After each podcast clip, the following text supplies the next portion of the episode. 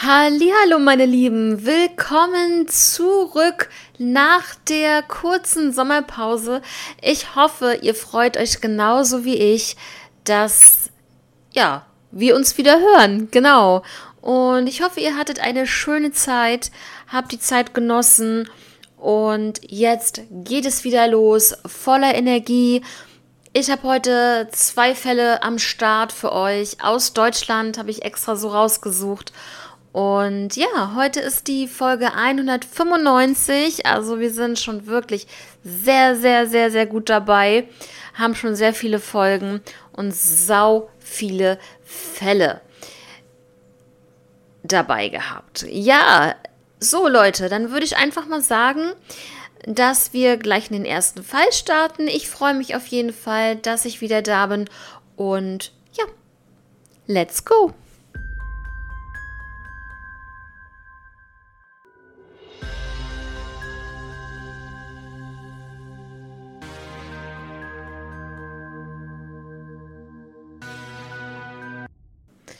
Ja, Leute, im ersten Fall heute gehen wir ganz weit zurück. Und zwar in das Jahr 1977. Es geht hier um einen vermissten Fall, um den Fall von Anja Beggars. Und 1977 war Anja 16 Jahre alt und lebte in Mittlum bei Cuxhaven mit ihren Eltern auf einem großen Bauernhof. Äh, zu dieser Zeit, muss ich einmal ähm, im Vorfeld sagen, gab es eine große Mordserie an Frauen.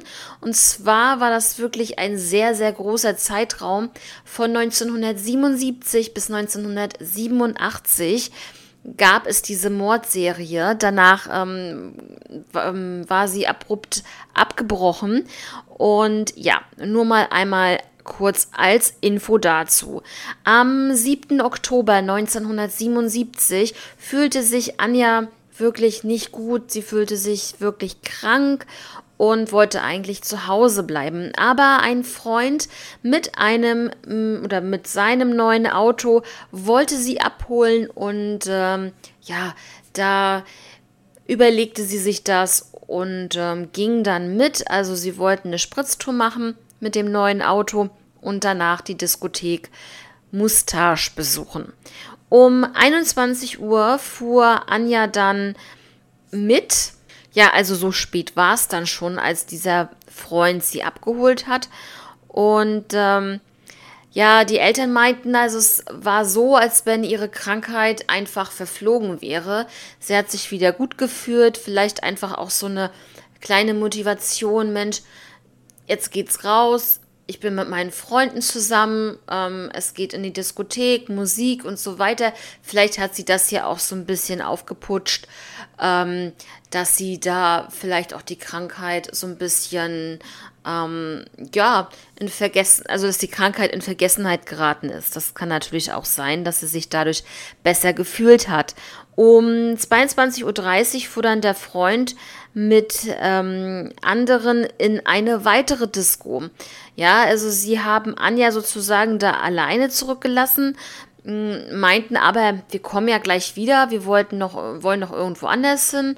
Und um 23 Uhr kamen sie dann wieder zurück zu dieser Disco, ähm, in der auch Anja, wie gesagt, vorher auch noch war. Oder zu dem Zeitpunkt sollte sie noch da gewesen sein weil sie ja gesagt haben, wir kommen zurück.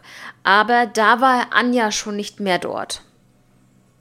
Ja, natürlich wurde erstmal eine Vermisstenmeldung aufgegeben. Und ähm, ja, weil man sie wirklich gar nicht gefunden hat, sie sich zu Hause auch nicht gemeldet hat und dort nicht ankam. Die Polizei hat in diesem Fall, warum auch immer das sein mag, aber kein Interesse. Ähm, ja, an diesem Fall oder ich weiß es nicht. Also es gab jedenfalls keine Suche nach Anja Beggars. Ja, Priorität ist einfach, ähm, beziehungsweise war zu diesem Zeitpunkt die Entführung von Hans-Martin Schleier. Ja, und ähm, das hat das Ganze einfach überschattet, was ich auch wirklich ganz schlimm finde, wenn ein junges Mädchen von 16 Jahren nach einem Disco-Besuch nicht mehr auftaucht und da einfach kein Interesse von der Polizei besteht, äh, noch nicht ansatzweise da irgendeine äh, Suche durchzuführen, finde ich äh, schon wirklich sehr erschreckend.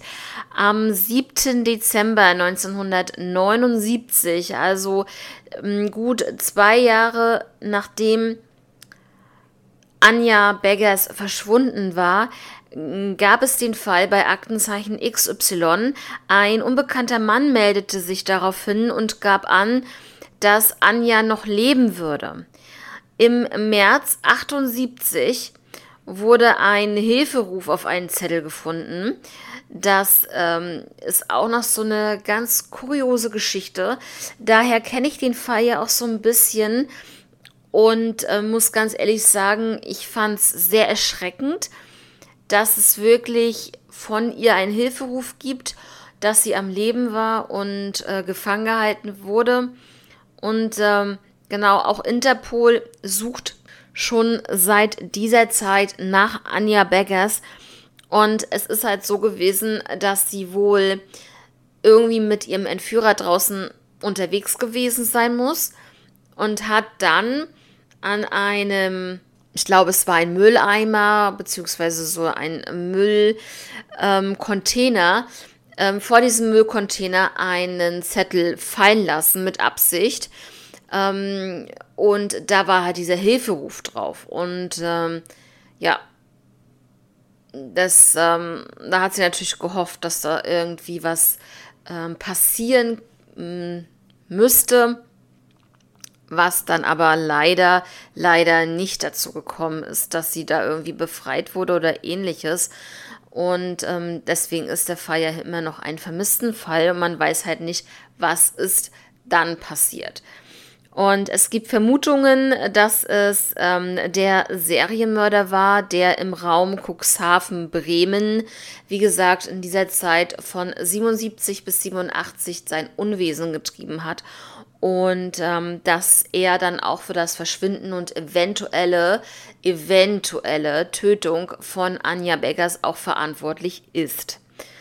Ähm, genau, also das, ähm, die Orte des Verschwindens und die ähm, Fundorte der ganzen ähm, Frauen, die in dieser Zeit verschwunden sind, ergeben wirklich ein Dreieck auf der Landkarte. Also da, das ist schon wieder für mich äh, sehr gruselig, weil wir wissen alle, dass es ein Dreieck im Atlantik, äh, im Atlantischen Ozean gibt und man es betitelt als ähm, ja das bekannte Bermuda-Dreieck und das hat mich da so ein bisschen dran erinnert, ähm, dass dann so ein Dreieck in der Landschaft ähm, beziehungsweise auf der Landkarte dort zu finden ist, in der oder in diesem Dreieck dann ganz, ganz viele Frauen verschwunden sind und teilweise auch, wie ich ja schon sagte, wird Fundort, ähm, ja, getötet aufgefunden wurden.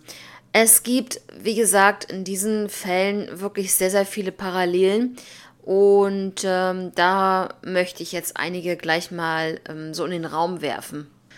Ja, Nummer eins, alle Mädchen oder Frauen, wie gesagt, die verschwunden sind und dann eventuell auch getötet aufgefunden wurden zu diesem Zeitraum, waren zwischen 15 und 23 Jahre alt. Sie verschwanden später am Abend auf dem Weg zur Disco oder von der Disco nach Hause. Sie waren zu Fuß unterwegs, also das, das ist natürlich ganz klar, dass es jemand mit einem Auto sein muss. Ja, weil, ähm, ja, das natürlich, ähm, ja, logisch ist, denn wenn ähm, die Mädels unterwegs waren, äh, zu Fuß unterwegs waren, dass man dann mit dem Auto, ja, sie dann schneller dort ähm, abtransportieren konnte und dann irgendwo anders hinbringen konnte. Das ist ganz klar.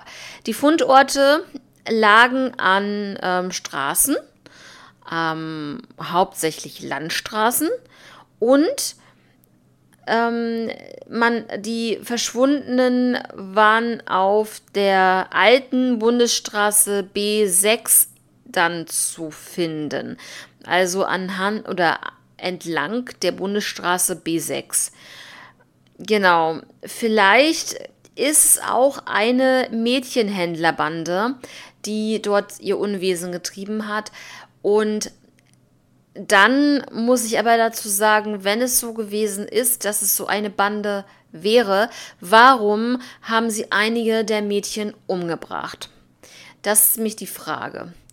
Und deswegen denke ich schon, dass es hierbei sich wirklich um einen Serienmörder handelt und dass diejenigen, die verschwunden sind und nicht mehr auftauchen und auch nicht ähm, getötet aufgefunden werden, dass sie trotzdem von ihm ermordet wurden. Das denke ich schon. Natürlich kann es sein, dass er sie auch irgendwo festgehalten hat, ähm, eine bestimmte Zeit lang. Das kann immer gut sein. Ähm, das weiß man so nicht und ähm, ja, man weiß ja auch nicht, wer ist der Täter. Das ist ganz klar. Das ist bis heute halt ungeklärt. Auch diese ganze Mordserie finde ich wirklich sehr, sehr bemerkenswert, dass es da wirklich nichts gibt, Leute. Nichts. Und da ist Anja Beggers hm, nicht die einzige, die diesem Fall natürlich zugeschrieben wird. Da gibt es so, so viele andere.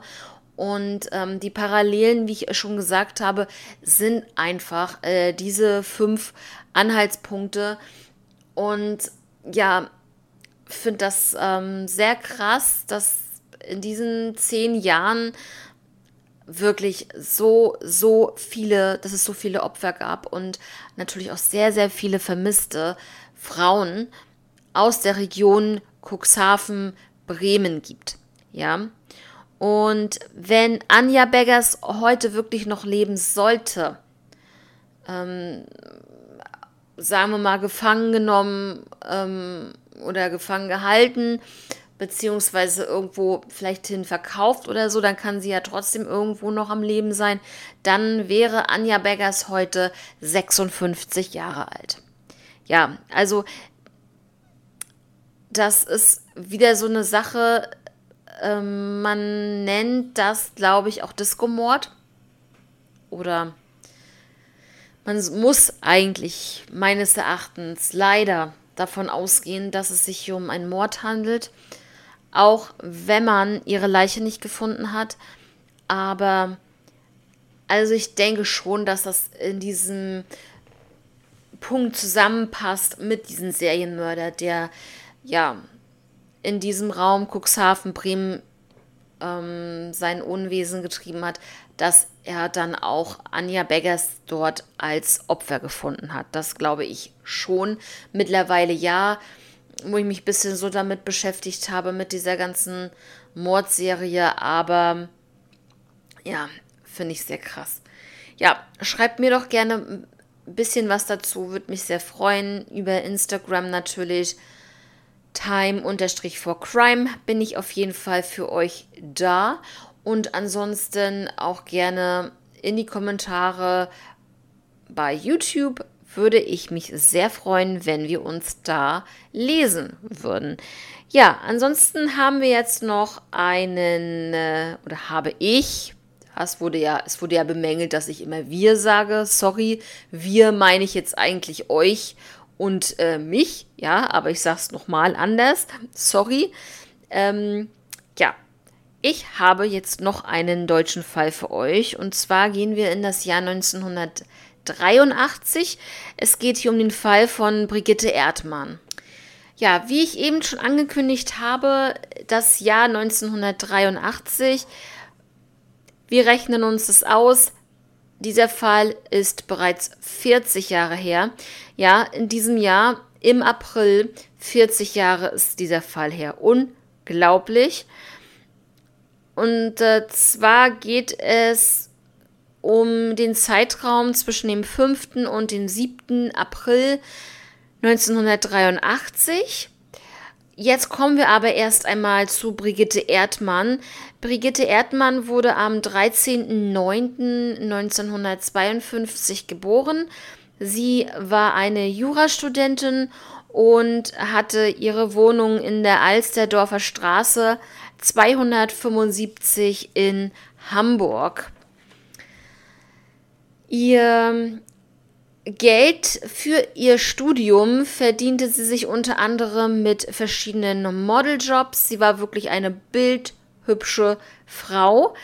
Sie ähm, hatte viele Beziehungen, aber es hat irgendwie alles nicht gepasst und nicht gehalten. Es fehlte ihr einfach, oder sie meinte, es fehlte ihr einfach ähm, diese Grundbasis. Sie wollte unbedingt eine eigene Familie haben.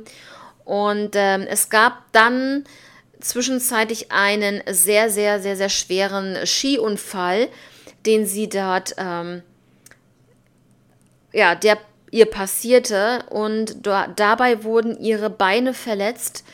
Und sie hat dann für die Modeljobs sozusagen, also keine Aufträge mehr bekommen, weil ihre Beine jetzt verletzt waren. Das finde ich auch ganz tragisch, weil sie auch ein wunderschönes Gesicht hat. Ich meine, dann ähm, kann man ja trotzdem ähm, mit dem Gesicht Geld verdienen, aber es war halt zu diesem Zeitpunkt so, dass sie dann halt trotzdem keine Aufträge mehr bekam.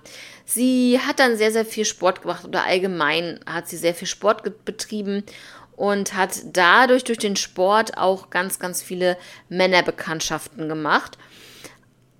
Im Dezember 1981 hat sie dann ihren Abschluss ähm, bei ihrem äh, Jurastudium geschafft und wollte dann halt oder hat sich nach einem Job umgesehen. Sie hat dann auch einen bekommen und nach einer bestimmten Zeit sollte sie dann von Mainz äh, nach London ziehen, äh, beziehungsweise sie sollte erst nach Mainz ziehen und dann erstmal eine Weile dort arbeiten, aber es war vorgesehen, dass sie dann später nach London ähm, umziehen sollte. Sie ähm, war in ihrem Beruf halt wirklich sehr ehrgeizig und ähm, auch nicht nur in ihrem Beruf, sondern auch bei der Männersuche war sie wirklich sehr ehrgeizig.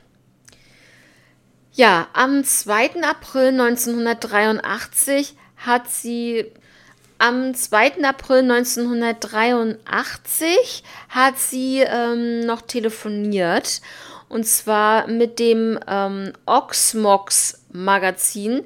Dort hat sie so eine Kleinanzeige reingestellt und drei Tage später, am 5. April 1983, war sie erkältet, ging aber trotzdem zur Arbeit 19.35 Uhr an diesem Tag hatte sie noch einen Sprachkurs in der Innenstadt. Und zwar war der in der Nähe des Hauptbahnhofes. Dort fuhr sie dann hin mit ihrem Fiat Panda. Und um 22 Uhr stellte sie, ähm, steht dann ihr Auto verschlossen vor ihrem Wohnhaus. Ja, also 22 Uhr hat man ihr Auto dort äh, gesichtet.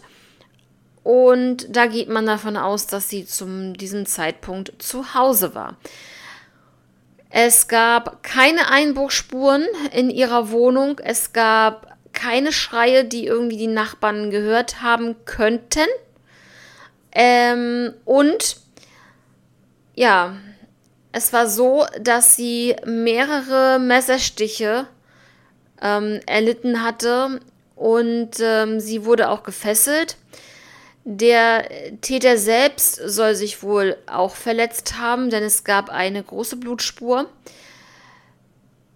Genau, das Messer und die Fesselung oder das Fesselungsmaterial wurde von dem Täter wohl mitgenommen und auch die rotbraune Brieftasche und zwar war da drinne ihr Kfz-Schein, ihr Personalausweis und auch ihr Führerschein. Und ja, also sie wurde dort halt in ihrer Wohnung dann tot aufgefunden, wie wir uns das jetzt alles alle denken können. Am Todestag von Brigitte Erdmann gab es bei der Mutter einen Anruf und äh, es war jemand dran, ja, aber diese Person sagte nichts am anderen Ende. Man konnte jetzt auch die Mutter nicht weiter dazu befragen, weil die Mutter dann ähm, 2014 verstarb. Und ähm, 2015, ich weiß nicht, wie das zustande kam, aber da wurde eine DNA festgestellt, die aber keinen Treffer in der Datenbank ähm, zur Folge hatte. Leider. Man vermutet, dass es sich hier um eine Beziehungstat handelt, also in dem Sinne, dass sie sich kannten. Es muss nicht zwingend notwendig sein, dass ähm, diese Person, die Brigitte Erdmann ermordet hat, in einer richtigen Beziehung mit ihr stand. Es kann ein flüchtiger Bekannter gewesen sein, es kann ein Arbeitskollege gewesen sein, man weiß es nicht. Ähm, es gab auf jeden Fall bei Aktenzeichen XY einen Aufruf. Und ähm, ja, es hat sich jemand gemeldet und zwar einfach, äh, um einen Tipp zu geben. Man könnte doch eventuell im Nachlass von vielleicht Verstorbenen mal nachschauen, ob da irgendetwas in diese Richtung ähm, von den verschwundenen Sachen von Brigitte Erdmann auftauchen. Es kann ja immer mal sein, dass wirklich zum Beispiel ein älterer Herr dafür verantwortlich, also zu diesem Zeitpunkt dann natürlich ein älterer Herr, ähm, verantwortlich ist für den Tod von Brigitte Erdmann und diese rot-braune Brieftasche vielleicht doch irgendwo bei sich hatte und dann natürlich, ähm, ja, dass man die dann findet vielleicht sogar mit dem Personalausweis, mit dem Führerschein und dem Kfz-Schein von Brigitte Erdmann. Das kann alles sein. Und ähm, ja, da wurde dann halt ähm, ein Aufruf betrieben bei Aktenzeichen XY, dass man da vielleicht noch ein bisschen genauer hinschaut, wenn man jetzt ähm, eine Wohnung ausräumt ähm, von einem Verstorbenen. Ja, und man geht natürlich davon aus, dass der Täter oder die Täter, man weiß es ja nicht, mittlerweile schon verstorben sind, da schon so lange her ist. Ja, ähm, ja, wie gesagt, 40 Jahre, aber wenn es wirklich ein etwas jüngerer Mann ist, selbst wenn er äh, damals 1983 zwischen 20 und 30 Jahre alt war, kann er wohl oder übel immer noch am Leben sein. Ne, das kann ja immer noch sein, dass er halt ähm, 60, 70 Jahre alt ist oder vielleicht sogar 80, man weiß nicht. Und dass er trotzdem ähm, gesund ist und trotzdem noch lebt. Ja, Leute, mehr habe ich dazu heute leider nicht. Wenn ihr da noch irgendwelche Anhaltspunkte habt oder Fragen oder Kommentare einfach dazu, dann wisst ihr ganz genau, wo ihr mich findet.